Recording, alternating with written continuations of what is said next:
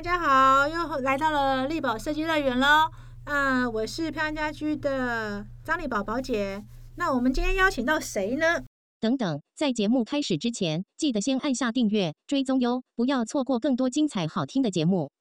这一位呢，其实呢，我跟他认识二十年了。呃，是在票居早期的时候，在我还不是认识很多设计师的时候，我就是认识他了。但是呢，老实说，呃，我认识他的时候，他的作品真的带给我呃另外一个视野。哈，在二十年前的时候，这是谁呢？就是我们石纺设计的郭宗汉 Steven，跟大家问好。Hello，大家好，我是 Steven。对，Steven，其实我真的认识他的时候，我记得哈，因为那个时候我们那个时候其实二十年前算是一个设计才很参差不齐的时候，设计费都很难收的时期，对不对？对，没错。对，嗯那个时候真的很难收，所以那时候 Steven 的作品，我一眼就觉得哇，真的带给我另外一个视野，觉得说为什么有人会这样设计呢？嗯主要是因为那时候我刚开始也入这个行业，其实接触了很多人都还不是很很很，就是我觉得那个设计都还不是很该怎么讲呢？不是很很参差。嗯，可是史蒂芬的设计从那时候就吸引我的目光到现在哈。哎，问一下，你怎么会选择去英国念书呢？因为你还蛮特别，而且你是室你是先学室内还是先学建筑？我有点忘记了。先学室内空间设计。嗯，你怎么会去英国？为什么会去英国？应该是那个时候年纪比较轻嘛。嗯。其实原因大概就是父母的意愿。嗯 可是跟你，你那时候为什么想要去念设计？重点是哦哦，念设计是我自己的意愿了。为什么？那呃，坦白讲，我刚到英国的时候，其实我我也不知道我要念什么。嗯家里其实是算经商嘛，嗯所以他们当然本来要我去读的应该就是商学院之类的，嗯气管之类。嗯但我当然坦白讲，我刚到的时候，其实我第一年其实是念语言，因为我嗯原本的母语就英语这个部分我不是太好，嗯所以我念了一年语言。那其实就在那一年的时间，我就自己去思考，我到底，因为坦白讲，我不喜欢念商，嗯所以我就是那时候去思考，说我到底念什么。那那时候就是那时候还没有网络时代，嗯所以我那时候做的事情就是每天语言课下课之后，我就到附近的书店、图书馆，然后找很多。可能那时候就觉得，哎、艺艺术创作、设计方面的领域我蛮有兴趣，嗯所以就借了很多，或是买了一些相关的书，比如说摄影啊、服装啊、平面设计、工业设计、室内建筑，所有书我都买。嗯那我就用最笨的方法，我看看什么书我可以看最多，然后也看得最有兴趣。就找到设计了。对对，然后后来我就就就锁定可能就是空间嗯或是建筑方嗯面的，嗯嗯嗯对，然后后来就开始自己想办法申请相关的大学，嗯嗯嗯大概是这样开始的。嗯那我刚开始第一年其实念的也不是。也不是直接就念，我是念他们所谓的一个所谓的 foundation，就嗯艺术设计的基础课程。嗯嗯，那从那边之后，又会再透过那些老师、教授，嗯。他们会再给我们一些更明确，比如说他从你的一般所谓的 general 的艺术设计创作的课程里面，他看出你可能比较适合在从事，比如说平面设计，还是服装设计，嗯。还是广告，还嗯。是甚至电影，或甚至摄影，嗯。还是建筑这方面，他会再给你更明确的呃方向。嗯然后你再借由这个 reference 再去申请相关的设计学院。嗯，对，所以你之前是养成背景中是跟设计无关喽？基本上对譬如说什么从小学画啊之类的，从小学画其实有啦，你也知道嘛，我们这个年纪现在小时候大概就是会学画画、茶艺班啊，对啊，书法啊、心算啊、珠算啊。钢琴啊，对对，但没有特别，不是说哦，我们是一个什么样的，比如说哦，有相关的背景的嗯都没有。可是你你怎么会发觉到自己对设计的兴趣？除了你一直在翻书，找到哎，原来你最喜欢，可能就是最早大概就是觉得，我觉得这就是人家一般讲，就是自己觉得画画，其实我从小就爱画画就是乱画，嗯。就是呃，就是所谓人家涂鸦嘛，嗯嗯画画素描什么，反正笔拿来我就爱画，爱做劳作，爱做粘土啊嗯。什么的。这是有的兴趣，可是我们这个年代其实家里也不会特别说哦朝这个方向去培养你，就是我们还是循着所谓的一般的升学管道这样哦嗯，这样慢慢念书。那那个纯粹就是一个自己知道对这个比较有兴趣，或是嗯上这门课的时候会觉得比较开心。对啊，然后后来到出国的时候，我觉得那是我一个大概呃最在科系选择上是应该是最自由的时候。嗯所以那时候我就不管了，我就想嗯说，嗯，可能我大概可以做好这一件事情。嗯我希望我可以顺利的拿到学位，而不是像一般人家讲啊送出国，然后也没念个什么回来。嗯对，那所以我那时候想法就是，这个我应该比较有把握，所以我就试着做做看。嗯，对啊嗯，那我觉得做的有多好，我觉得我不敢讲。可是对我自己来讲，我觉得至少我没有做错决定我相信我那时候如果念什么呃气管啊、旅馆管理啊什么的，我可能应该就 对对，应该是念不毕业吧。嗯嗯嗯，对。哎，可是你当时选设计的时候，家里有反对吗？呃，其实我们家就是其实没有哎、其实我有家里还算对对对，我我父亲因为他从商嘛，嗯其实他觉得最重要，他送我出国其实最重要只是两个原因，一个是语言，嗯。就是英语，因为他嗯可能做贸易的关系，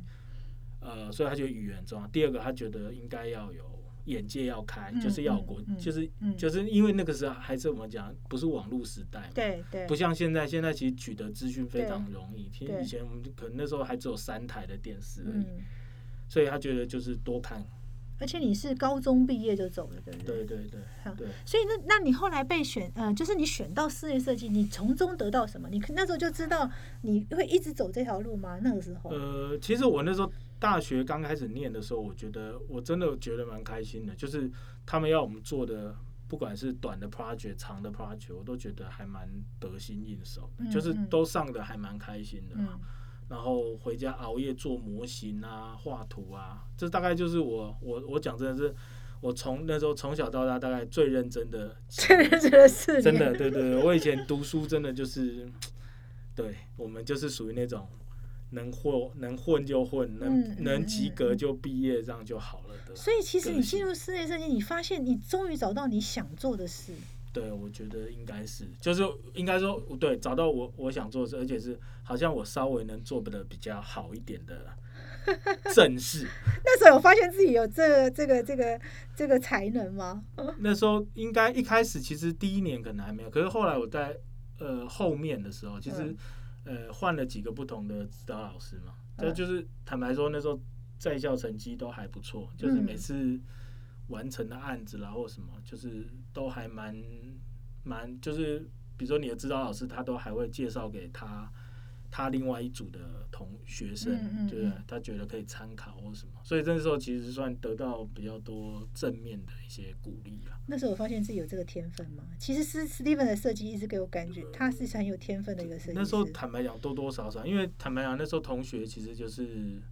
呃，我们那时候大概会跟其他亚洲同学交流多一点，比如说日本来的同学、香港来的、泰国，然后少数韩国。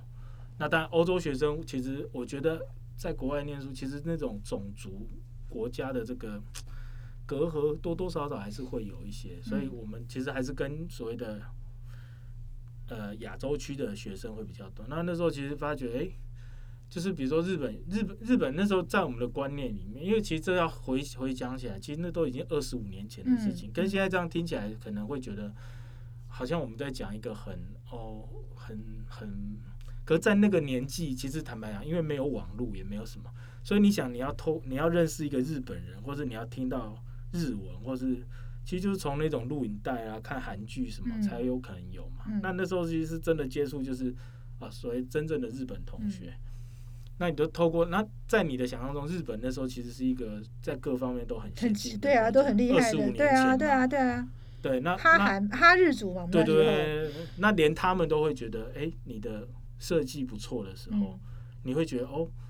那我是不是真的好像还不错？嗯嗯，对啊，嗯除了老，嗯。师们的肯定，或者你在英国那样的、嗯。呃所谓的比较先进的国家里嗯。面，对啊，你会觉得哦，原来因为设计，我觉得一直以来都是一个所谓的比较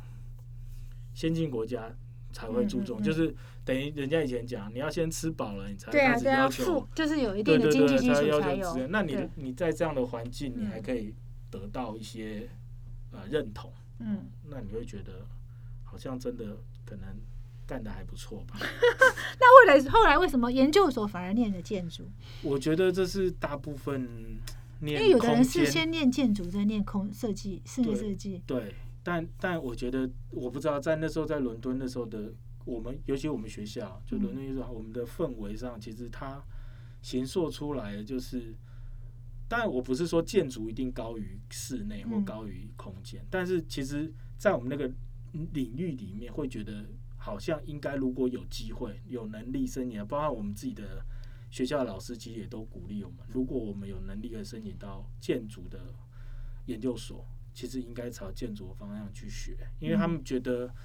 我们那时候学的感觉上，其实建筑才是真正的可以融合室内、室外，嗯甚至包含地景、人文、对，天气。嗯那可能探讨人的东西跟建筑的对话上，其实是可以更多。嗯那建筑本身，其实建筑是我们讲的是建筑本体嘛，嗯那空间跟室内其实就是建筑内的东西。嗯所以，当你可以了解外的外部的东西的时候，你可能可以更更能掌控内部的那个空间氛围的、嗯的想法。所以那时候念了之后，其实整个整个状况上，其实大家都是觉得，如果可以再朝建筑的部分再去做一些些深入一点的了解，会是比较好的。所以我就试着申请看看。哎、可是这两你学建筑、学室内，对你后来做设计有没有很大的影响？你觉得最大的影响影响其实非常，我觉得当然很大。嗯尤其回到台湾以后，我觉得呃，对我我我应该是说对我的设计的模式上，其实影响蛮大的。嗯对啊，因为可能我们的我们的切入点，其实我刚才已经讲，其实我们比较在讨论人跟空间的嗯对话。嗯那听起来其实是很好像很虚无，嗯但你其实你把它转成很实际的东西，我们就一直谈的就是，其实，在室内空间里面，其实你可以呃，我们就讲，比如说呃，以前我们在讲建筑的时候，我们会探讨一些量体的关系、开窗的关系。那室内的话，其实一样还是有量体关系。其实你一个房间其实就是这个室内空间的一个量体。嗯那你当你这个房间在这个量体，它到底应该哪一面应该要让光线可以流通，哪一面应该让空气可以流通，哪一面应该是人可以走的动线，就好像我们在安排建筑物嗯呃动线啊，比如说这个展览展呃，应该是说呃，比如说这个 museum。它的入口，它当然一定不会只有单一入口嘛，因对为一个这么大型的建筑物，它可能要很多的入口。其实就跟一个一个，我们就讲一个房子的空间内，其实你也不会只有一条单一动线，嗯，你从客厅到房间就一定只能走这个动线，不可能。不可能。所以其实它等于其实只是比例大小的问题，嗯嗯所以其实它影响的东西会蛮多。所以我我我可能在思考那设计的切入点上，其实比较比较跟呃纯粹学室内设计的人，他们可能会比较先从呃材质的分配，材呃，，然后颜色，嗯对，然后或是说想营造出怎么样的形态不太一样。其实我比较没有，我们是没有固定的、嗯呃形式嗯，其实我们还是比较简单讲，就是适地，呃，应该是说应人跟适地吧，嗯嗯。顺应人嗯跟适合这个基地嗯。去做发展对啊，啊，所以那时候你回到台湾的时候，因为你没有留在香，你没有留在英国发展，你是直接回台湾。呃，应该说，我研究所那一年，其实我在就是在我们指导教授的建筑师事务所嗯。一边实习，嗯嗯。但后来实习完，然后也拿到，也就研究所呃也完成了之后，其实我们就就大概又待了几个月就回国，嗯。因为家里的一些因因素啦，对啊，就是因为父母亲没人陪嘛，嗯嗯。所以所以那时候你就回来，哎、你回来的时候，牧氏是你第一家设计公司吗？。对对，牧师是那为什么牧氏才牧呃在做了牧氏，你好像就创业嘞？而且创业好像是一个一个一个一个一个一个一个意外是吗？对，其实创业算是意外了。其实那时候当然回就是在牧师工作一年之后，其实因为我们公司其实大部分做的是所谓的呃外商的办公室对，办公空间。那那时候做了一年之后，就是觉得好像呃有点比较没有动力了，嗯。因为可能重复的，因为其实外商办公室，但其实它有很多还是有一些所谓的一些工程机电上的一些细节，嗯，但嗯。呃设计的原创的的的包含的面向可能比较少一点，嗯。因为大概就是在 a demo room 啊、reception 啊、meeting room，、嗯。那在 OA 办公区的地方其实是占了大部分面积，所以那时候觉得想休息一下，嗯。然后想要开始，因为我那时候坦白讲，我对台湾的产业不是很了解，嗯，那所以那时候就想说，休息的时候，我想好好的去看看到底哪些事务所是我想要再去学习的，嗯然后开始准备我的作品集跟嗯履历，就重新再准备一次。那其实就在那个准备，因为可能我的个性上就是比较动作上比较慢，比较我大慢。概准备 那为什么创业比别人快？不是，我大概准备了半年，我大概准备了半年。那可是这半年中间就就开始有朋友，就是可能要开咖啡厅啊，然后有朋友要有朋友的对，有朋友要结婚啊，嗯然后他们就开始就是咖啡厅就说，哎，那你帮我设计啊，然后家里新对，就是结婚后要做嘛，就是请我帮他们设计。嗯，然后就这样开始自己直接等于就跳到业界，对啊，你就直接开业了耶。对，因为那个时候其实我们真的没有，我真的尤其就是在实物公班这一块上，其实完全没有概念，因为我们我们之前纯设计嘛，对不对？对木是纯设计以外嗯，但那而且那个施工的工法其实完全不不一样啊，一样对因为住家跟而且就都是旧房，有可能是旧房，像那我第一间做的那个咖啡厅，那这大概十九年前嘛。对，二零零二年的时候，在嗯台大附近，嗯对，那时候就是有一些比较哦，就所谓现在讲的复合式，嗯，它是咖，哎，这样子我好像见过。对对对，有啊，那时候我请你去有有有有有去喝过。哦，喝过咖啡，对我想对对对起来了，对，也可以，对。对，它就是白天是白天是喝咖啡，因为它就在台大附对对对近嘛，白天就是咖啡厅，然后晚上是一个像吧一样酒吧，对对对对，对，那就是从那个那个那个案子开始这样，然后就后来就很莫名其妙，就案子就没有停，就很莫名其妙。对对对对对。所以一开始都是朋友找，对对，一开始几乎都是朋友，对，那所以就大概这样，就这样就忙了大概快两年，快两年，对所以两年都没有去找工作的意思。对，就没有办法，就对，然后后来也觉得哎越来越熟练，然后才后来才开始就成立了，先弄了一个，应该说就就弄了一个想要一个固定的一个工作空间了，嗯，其实嗯就是一个工作室的心态，那时候其实就只有我记得很小，对对很小大概中山国中站对在复兴北路后面的巷子里。对，而且还跟他合作办合租办公室，我还印象。对，它其实是一个完整的一楼，然后我们一人住一半。对，一人住一半，我都还印象很深刻。对那个时候，其实那个时到那个时候，我认识你的时候，可能你都还没有真的决定要开业哦。对，其实那时候我都还真的是还没有觉得，我即使到那个工作室弄好，其实我都还是没有觉得我要开业，但我有取了名字啦。嗯，那但时候就叫石坊啊。对就是我认识你的时候就叫石对坊啊。但是那时候真的还没有，那时候我一直还在想说，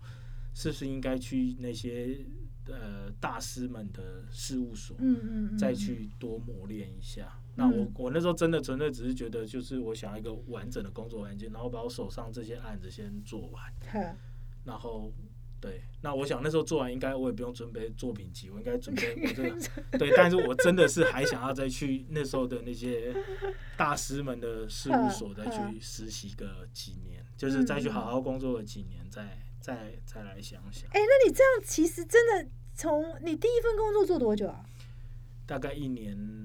两个月吧。你就是一年两个月好像自己出来创业，在 当年真的也是。对对。哎、所以其实真的算你你这个过程的两年过程中，其实你是接了案子之后，你才都还在犹豫要不要开业。对，所以所以其实我的设计养成，坦白讲，真的是只有求学阶段，嗯我等于嗯几乎没有再到呃其他人的事务所再去对，嗯所以其实很多还是都还在摸索啦，那个那个阶段。哎、其实你回头想，如果你真的有进事务所跟没进事务所，你觉得会有差异吗？你现在看，因为你也带过不少人啊。哦，我想起来，我想起那那个时候其实有个插曲，那时候我我我记得我有几个案子，这样那时候找了呃李国民帮我拍、哦，对，国民，嗯，是我们业界非常有名的摄影师。对，然后那时候跟跟李国民其实还，因为他拍照的习惯很那个，就是我们他拍照要拍很久，然后而且他喝酒。对，我们都要边喝酒什么。就后来后来他那时候本来有，其实他本来有要介绍我到大陆去，嗯。他说有一个大陆的一个就是我们我们台湾所谓那些所谓的呃地产行销公司，嗯嗯。还蛮大的。嗯。他们想要大陆那时候那个也是很早期嘛，他们想在上海的嗯扩点，然后要找设计师去，所以他那时候其实我本来有谈，然后嗯。其实后来最后谈一谈，最后也没有去啦，因为那时候 那时候那么早年要去上海，那时候也还有点担心嘛，对害怕。对对啊，那就像刚刚你提的这个问题，就是到底我如果去了那些事务所，还是我去了上海，嗯会不会跟现在有不同？嗯其实我也常常在想，嗯但我想不出答案。我真 我真的也没有觉得我现在这样，我选了这个答，我选了这个，我做的这个选择是比较好的。嗯嗯嗯，那我也不会觉得说我当我很后悔当初没有选择，比如说去上海发展，嗯或是没有选择先去别的事务所再实习，就是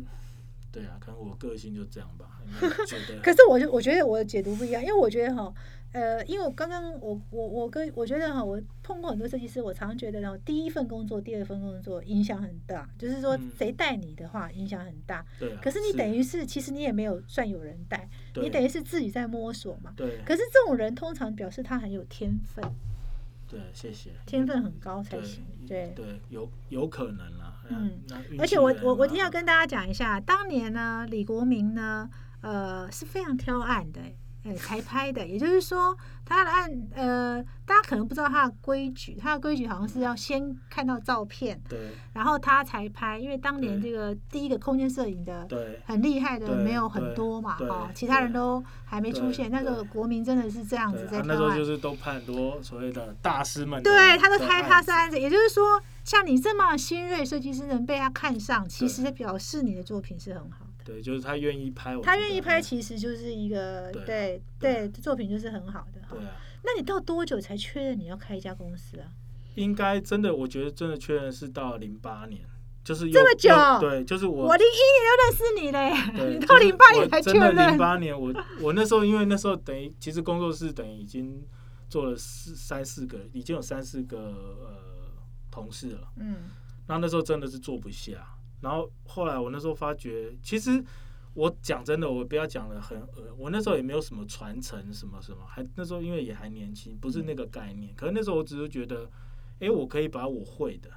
交给他们，嗯。然后他们也学得很开心，因为我还记得那时候有一有一次有一个同事，他那时候第一天上班，然后他就跟他隔壁的同事，这是他隔壁的同事本来跟我说，他说他坐在他的位置上，他第一天进到办公室，他坐在他的位置上，然后他就说哇，好像做梦一样，我竟然可以在这上班。其实那对我来讲鼓励很大，冲击也很大。我想怎么可能会有人来我这么小的这个工作室上班，然后说像做梦一样？我想说哇，到底我我是什么状态让他觉得可以在这里？那可能因为我觉得啦，可能就是十几年前那时候，可能我们做的呃操作的空间的形式，嗯，可能真的跟大部分大家可以看到的比较不不一样对虽然不见得是说哦有很高的预算，或者说一定有极细腻的功法，或者说一定有很了不起的嗯。概念。但是其实就是说，在一些美学的东西，或是呃，因为整体氛围营造出来的状态上，它至少是一个比较有别于呃市场上可以看到对的嘛。对对，对啊，然后比较有一些原创，跟可能有一甚至有一些是有一点点实验性质对的。对对。对啊，史蒂文每次的他史蒂文，因为我认识他的时候，真的是，我记得你还跟我合作几场换砖救援，你记得吗？就是我们哦找读者，然后让你做，我还记得你做了一个男生的一个房间，中间有没有那个小套房？对中间还做了一做了一个个像鸦片馆像鸦片那馆的那个那个那个那个。霸的对对对对，我都还记得。其实，在那个时候，它真的就是一个对很新的设计，因为当时那个时候没有人会想要这样子设计一间。嗯它好像平数很小，我记得对，它是。频数不大。那当然，它最大好处就是它它空间使用者只有几乎只有一位。就他嘛，对，然后一个单身的的男生嘛，那那其实因为他那时候提到，就是我跟他沟通，其实最大一个重点，其实会有那个那个 U 型的那个 shape，我常常都我们常常都会说形随机能哦、嗯。那但机能其实其实这也是以前念建筑学来的东西啦。我们讲的机能，其实有时候不是单单纯粹是一些使用上的机能，嗯。或是可能有时候是深入一点，就是他的生活形态，或甚至包含他想要的理想，将来他的理想的空间。那因为他有提到，就是他不想要一个大家想得到的嗯客的开放的，应该说开放的客厅空间，嗯我们就用讲客厅对好了。所以我才开始会有这样的发想，就是嗯我们为什么不能让所谓的呃 lounge、living area 跟 dining area 嗯，全部结合在这个这条船上？对，其实它不是真的一个船啦，只是它的 shape 真的就是像一个一个架高，然后它又不是单纯只是一个架高的平台。嗯那因为那个空间上，它最大好处是它就不需要放入所谓我们一般人常会想象得到的沙发，是它可以直接坐在那上面，有一些软垫，对靠软垫然后它有一个为什么会是 U 型？因为它可以直接有靠背，嗯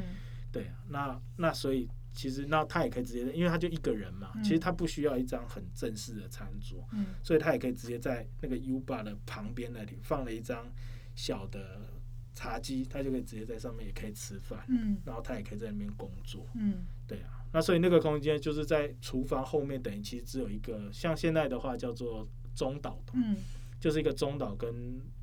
便餐台、吧台结合的概嗯。念。然后其实整个开放空间，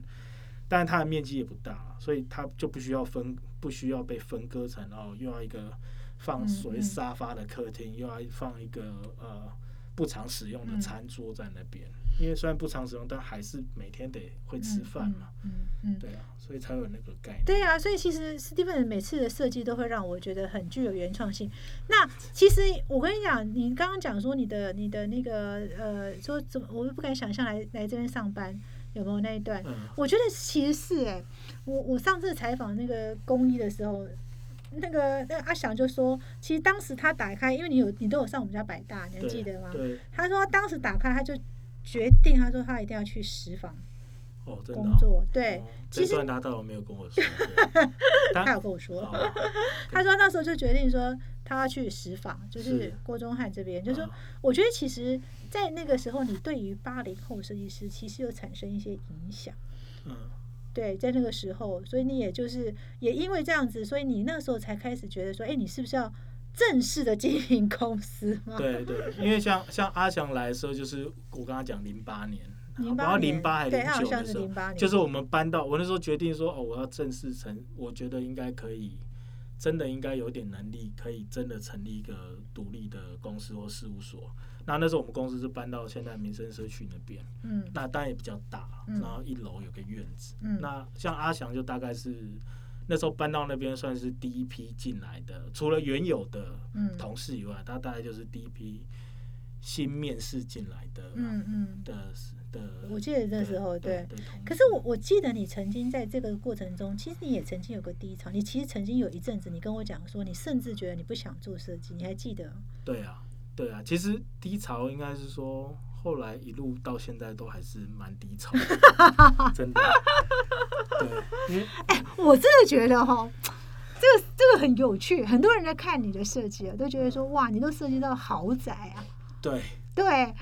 对，大家大家可能都会觉得是那怎么还有低潮呢？不是，但是对是豪宅，但是我不觉得豪宅就是应该这样说好了，就是说我可能会想要尝试不一样的嗯嗯。的空间形态，就算在住宅空间里面，嗯。但是其实我们现在面临的我的低潮，其实来自于呃，坦白说，如就算一个住宅住宅空间，其实如果屋主的开放性上，或是看的面向上多一些的时候，其实他可能不会有这么，其实应该是这样说好了。我最不喜欢我的屋主，我我委托我的客户来，然后看着我以前我我网站上我们曾经做过的案子，然后跟我说哦，我很喜欢这个案子，嗯然后可以做这个样子吗？这是这是我会觉得最对我来讲是最痛苦的，因为我跟他讲，其实我们的概念是视地跟印人。对那那那印人就是你你你的生活形态跟我之前这个案子的屋主的生活形态其实不见得嗯一样。嗯那我会有这样的的设计，其实是因为他们的生活形态，还有他这个房子原本有的条件。嗯那因为包含他到底要多少个房间，他要他们的生活形态是大家都会关在房间，回到家就都关在房间里，还是大家都会待在开放空间？然后还是你每天都会煮饭，还是没有？你每天都是吃完饭才回家？然后包含这些东西，其实都是我们可能一开始设计的起始的、嗯，呃的概念点啊。那你怎么拒绝屋主人？人家要先，因为你知道吗？设计师最能代表自己的就是作品，行销自己的就是作品。那你怎么会？你怎么来说服业主呢？说服业主，当然就从应该是说从我我们其实是站在所谓的空间专业的角度上，那但是我们说服他的其实是就是从空间专业角度上说服他。嗯，对啊，就是，可是他就喜欢你这个案子来的啊。但我会觉得你希望你家跟别人家长一样嘛，或是你的你的比如说三空好了，你的这个品牌嗯形象跟他的品牌形象，我觉得应该是说他的品牌辨识度应该是不一样的啊。这也是为什么说你的作品为什么即便是豪宅，你都可以有很多元性的的发展，是因为这个一这个这个这个过程吗？对啊，我觉得应该是啊。那嗯坦白讲，这个其实也是蛮讨不到便宜的，在 在台湾的市场上，因为因为因为其实台湾会有会有一个一个一个某某一某一个理论上的想说法是说哦，好像设计师要有一个所谓的连贯的。对，连贯对性的，那但对我来讲，那叫重复。我觉得每个人定义不一样。那当然我我这样讲比较那个，但但是呃，就就像我我举个例子，比如说呃，某些建筑师，我们就讲嗯鸟巢那个建筑师，鸟巢大家应该都都都知道，对，鸟巢那个瑞士他们建筑师，你看他之前最有名，他之前有一个蛮有名的案子，后来很多人都会模仿他，就是很多石头，很多鹅卵石，然后放在那个铁网子里面。哦，对，墙很多人其实我们后来在很多什么 landscaping 或者是一些庭院设计，对对很多那其实他最早的设计其实是在他是一个 Napa 的酒酒庄，那他为了他为什么做那个铁笼装那个石头，其实是为了让空气流通，因为放酒需要有流通嘛，嗯但还是要能能挡雨。那他其实他考量的是那些，所以他最后做成那个建筑物外观才会这么特别。那但你再看他鸟巢的作品，其实这两个是完全，你会看起来你会觉得这是同一个建筑师嗯的语汇，嗯完全不一样嘛。嗯一个是垂直水平，一个是完全解构的东西。但他们的考量点其实不是我要做一样的东西，其实他既然有了这样的，原本有了那样这么这么受欢迎的这种嗯，外观皮层呢，它干嘛不重复？嗯当然就是每次都要做。对啊，每次重复就更省工，没有？对对对对，那那所以我觉得是每个人的概念上不一样，嗯嗯所以我觉得他的他们的案子的辨识度不见得，也不见得。如果你没有真的在 follow 这个建筑师，你其实你不会真的知道说哦，原来这是同一个建筑事务所的作品。对啊，那对啊，那可能我我们依循的是这样的概念、啊嗯我觉得他就是因应他的，比如说委托他的这个产品，嗯然后跟这个这个基地环境啊，嗯比如说在北京，在美国加州，这是完全不一样的基地，怎么可能有一样的东西发生在地表地表上面？，对。嗯嗯那对我来讲，当然是我们我们做室内空间，其实没办法谈到这么大的议题、哦，谈到人文，谈到天气。但虽然我们以前学的是这个，嗯所以我回到台湾之后，其实我就把这个东西的比例跟概念上去做浓缩，所以我刚刚才会讲，就是是应人适地一嘛。人四地，对，那因为每个案子其实好，我们讲豪宅好了，其实它的开窗比例有可能也都不一样，它加上你的配置位置，如果今天它是一个比较着重在，呃，比如说他们家回到家，大部分都待在自己的房间里，嗯那你觉得在有限的开窗比例的大小上，你应该把大大量的光线跟呃采光留在哪边？嗯，其实那那个分配是不不一样。因为如果他如果就习惯在房间对，那有些人是回到，甚至也有遇过，就是说哦，他们原本的环境、原本的空间环境，让他们可能家里的关系没有那么亲密，嗯因为他们的客厅太小了或者什么，所以大家都回到家里就这样躲到房间去。嗯所以他也希望我们可以，我可以借由我们的空间去改变这个。嗯所以这个回来就是刚刚我们提的，怎么去说服客，怎么说服我们的客户。能接受可能比较不一样，或者跟他们脑袋里既有，或者甚至包含他们看到嗯现在，呃作品，呃不不止我们的作品，可能是其他设计公司的作品，可能大家都是会有一个一定会有一个气派的客厅或什么，对啊，可能会有不一样。可是我觉得你很，因为你知道史蒂芬的设空间，我一直很喜欢是它在细节。你的创新常会在细节，你的细节会产生一种细，所以你让你的空间有一种细腻感。你你为什么会这么着重在这个细节上？而且有时候你看那个创意，看你有时候稍微倾斜的墙，嗯，哎，而且这次倾斜墙其实不是不是为了为了形式而做的，是你有你的概念嘛，对不对？对像上次我看到一个走道那个作品对你为什么会想这？你的细节是你是怎么去思考的？其实细节还是很，其实我认为，其实空间上任何的东西，就是我们从最基本的讲，就是比如说做家具的人，他们都会所谓讲到所谓人体工学，对，但其实我觉得空间的配置也有所谓的人体工学。嗯，哦，我们就讲刚刚像你说那个走道好了，琴对器，为什么它会是有一些不同的对，倾它是这样倾斜角斜？角，对，原因是如果你今天走在一个假设你的住家，你有一个九十公分的 corridor，就是走廊，你可能走起来就觉得它叫走廊，嗯因为它就只是一个过道。嗯如果我给你一个一百二十公分的，好像也是走廊空间，它就我对我来讲，我就定义成它是一个空间，它是可以一个驻足的空间。嗯所以像那个案子，其实我们就是把廊道的宽度拉宽，嗯，让那个廊道在经过的时候，你不会觉得你像是走在走廊，因为走廊其实在住宅空间里面，它是其实浪费的。对，很多人会觉得浪费，对，是浪费的。嗯但如果它是一个你可以驻足的空间，那这个其实又牵扯的更细，是说他的生活形态是什么？那我们嗯先解释就这个，所以它在我们在这个廊道的过道上，其实它有很多开呃一些呃几何不同的开孔，其实它嗯可以放书、放照片对，片，就是最重要，它还有机能对性，对。但是如果你今天是在一个比如说只有八十，其实八十公分的抠的走廊还是可以过人嗯嘛。对，那但是你不会想站在那边，你只想赶快经过它，到达你的目的地，就嗯到达你的主卧，到达你的客的浴室。但如果当他今天被拉到一百二十公分，但台北这我就说，台北其实大家的设大家设计师其实都要蛮厉害，因为台北房子其实都很不大了，对，就算是豪宅也不过就一百平。嗯。对啊，那你要在这样，比如说六七十平的面积上，你要怎么样去计斤斤计较这些？嗯。这可能是我跟有些设计师比较不一样的地方，我嗯。会去考量这些点，嗯。可能这是比较务实的地方，嗯，就是嗯我不愿意有任何一点空间是被浪费掉。嗯那它的浪费其实不是只是说哦，它不能拿来当房间，它不能拿来当收纳的空间。我讲的浪费其实都是在生活体验上的浪费。我希望整个空间的每个角落都是你，比如说宅居空就居家空间，它都是可以应用的。嗯比如说它可能就是一个角落，你可以在那边看看你的书，看看你的照片，或者选嗯你要的 CD。嗯，像这个这个 corridor 其实就是那个的概对，所以其实连机能你都已经想进来了，对，就是一种比较抽象的这种所谓的、嗯嗯嗯呃嗯生活形态机能。所以它的形自然就会有不一样，它不是一个直墙，它是一个对略带弧形的对，因为，因为如果说它是直墙的时候，你从外面就开放空间望过去的时候，你会觉得那个线条对你来讲太应该说太严肃，可能会有点压迫。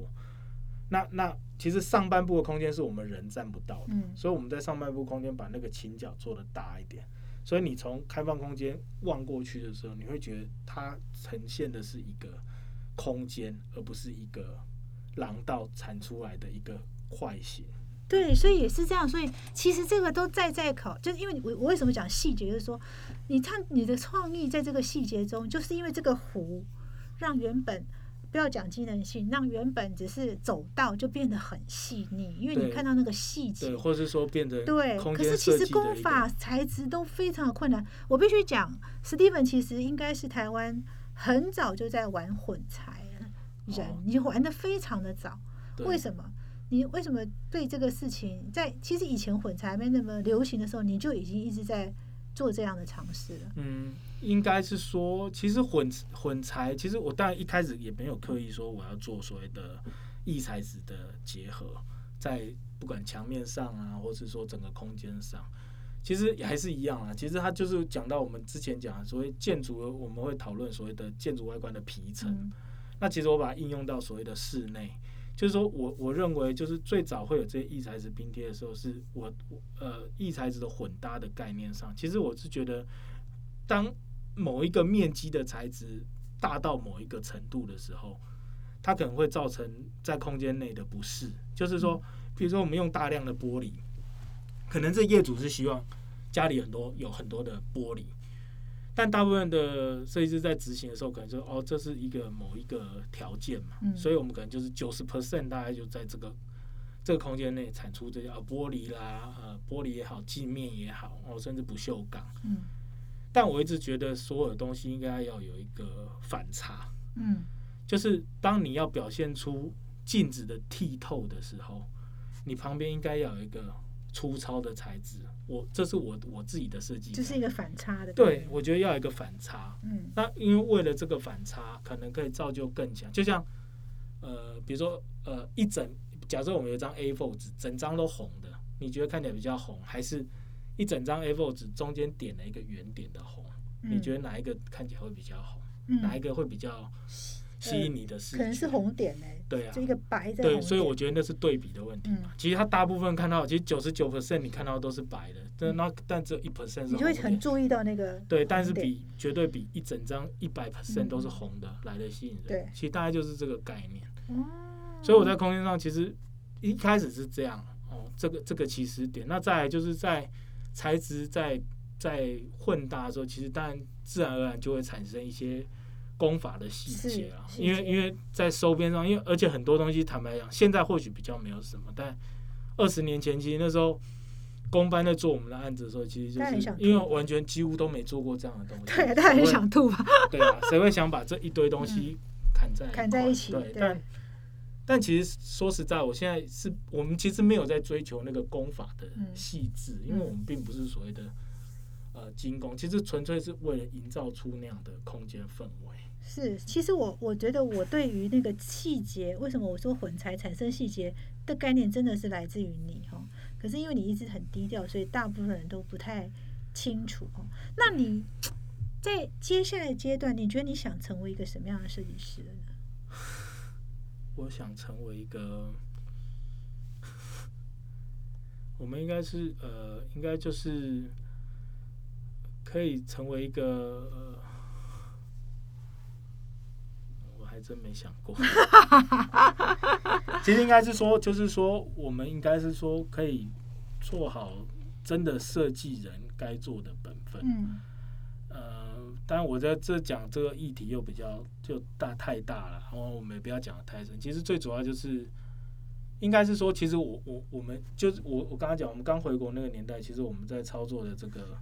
案子的时候，其实那还是业界很比较混沌不明。那时候其实可能有，就是我们刚刚讲啊，有一些大师们，嗯，但其他的其他的状态其实是蛮混乱，就是那时候可能对，甚至还有呃，就是我们所谓传传统讲的统包啊、包头、呃工头啦，这样嗯像这样的设计公司都还存在，存在。现在可能已经可以划分的很清楚。很清楚的，对，对，那其实我们那个年代其实是这样的啊。那其实走到现在这个年代，当然又有现在这个时候的问题啊。那我只是觉得是说，呃，现在的业主其实好像，我觉得所谓的甲方，他们有时候好像会很清楚知道自己要什么。嗯但从我们的角度看，其实我我并没有觉得他们真的，因为很多业主还是常常会就是就是只是要一些常见到市面上常见到，他们就认定豪宅就是要这个样子，嗯还是说呃厉害的商空就是要这个样子。嗯，但其实，在以前我们在国外读，其实你会发觉就是呃业主的选择面向上，其实他们会有很多自己的。呃，应该说自己的美学去定义到底什么样的建筑师或怎么样的设计师才是适合我，而不是只是单纯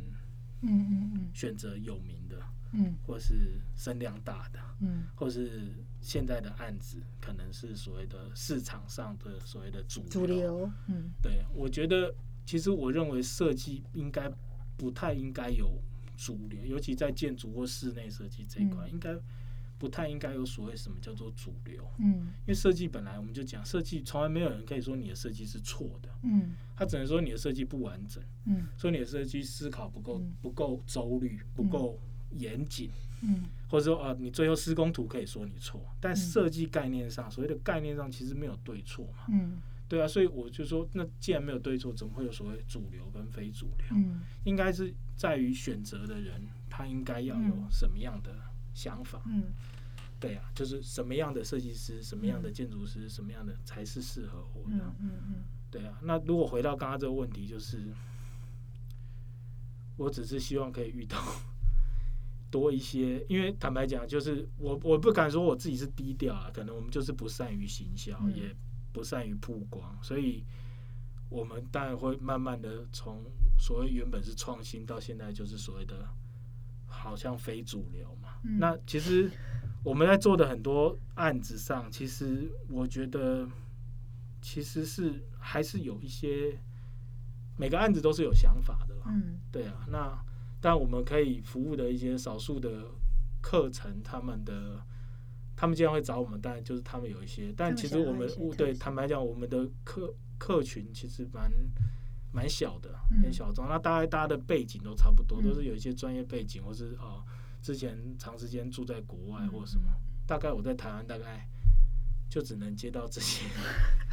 这些人的案子。我我真的觉得说哦，其实哦，呃，真的要懂到细节，其实那个生活，呃，业主的生活水，就是他自己本身的一个生活环境水平是要到到一个位置才有办法。但是我们今天从呃，Steven 今天在谈他的细节，谈他的整个养成过程，我们也可以知道，就是说，呃，有时候设计师在做设计师的时候，其实。可能也不是你想到，就是说，哦，是要去展现功法，还是怎么样？最后还是回归到这个使用者，他对这个空间需求以及他个性的呈现，你才有办法，你的细节是在这个过程中去产生，他的创新也是从这边去产生，才会最后营造出呃所谓的细腻感，你才会受到一些很独特，就是已经有到达讲比较白，就是到达一定品味业主的认同。嗯好，好，那我们今天非常谢谢 Steven 来，谢谢。对